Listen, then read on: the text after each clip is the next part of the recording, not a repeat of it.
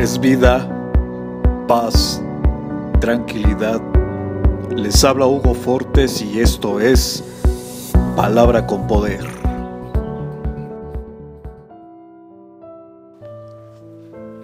Bienvenidos, este es el contenido de hoy.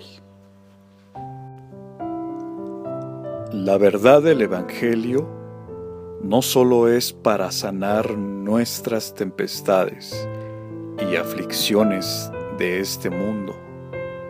Su peso glorioso tiene una trascendencia eterna que no es visible ante nuestros ojos humanos, sino ante el hecho significativo de aquel que murió para salvarnos de la condenación de nuestros pecados. Cristo murió por ti. Pero Dios demuestra su amor para con nosotros en que, siendo aún pecadores, Cristo murió por nosotros.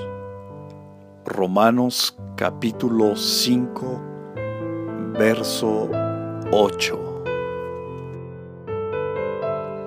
Comparte será chévere.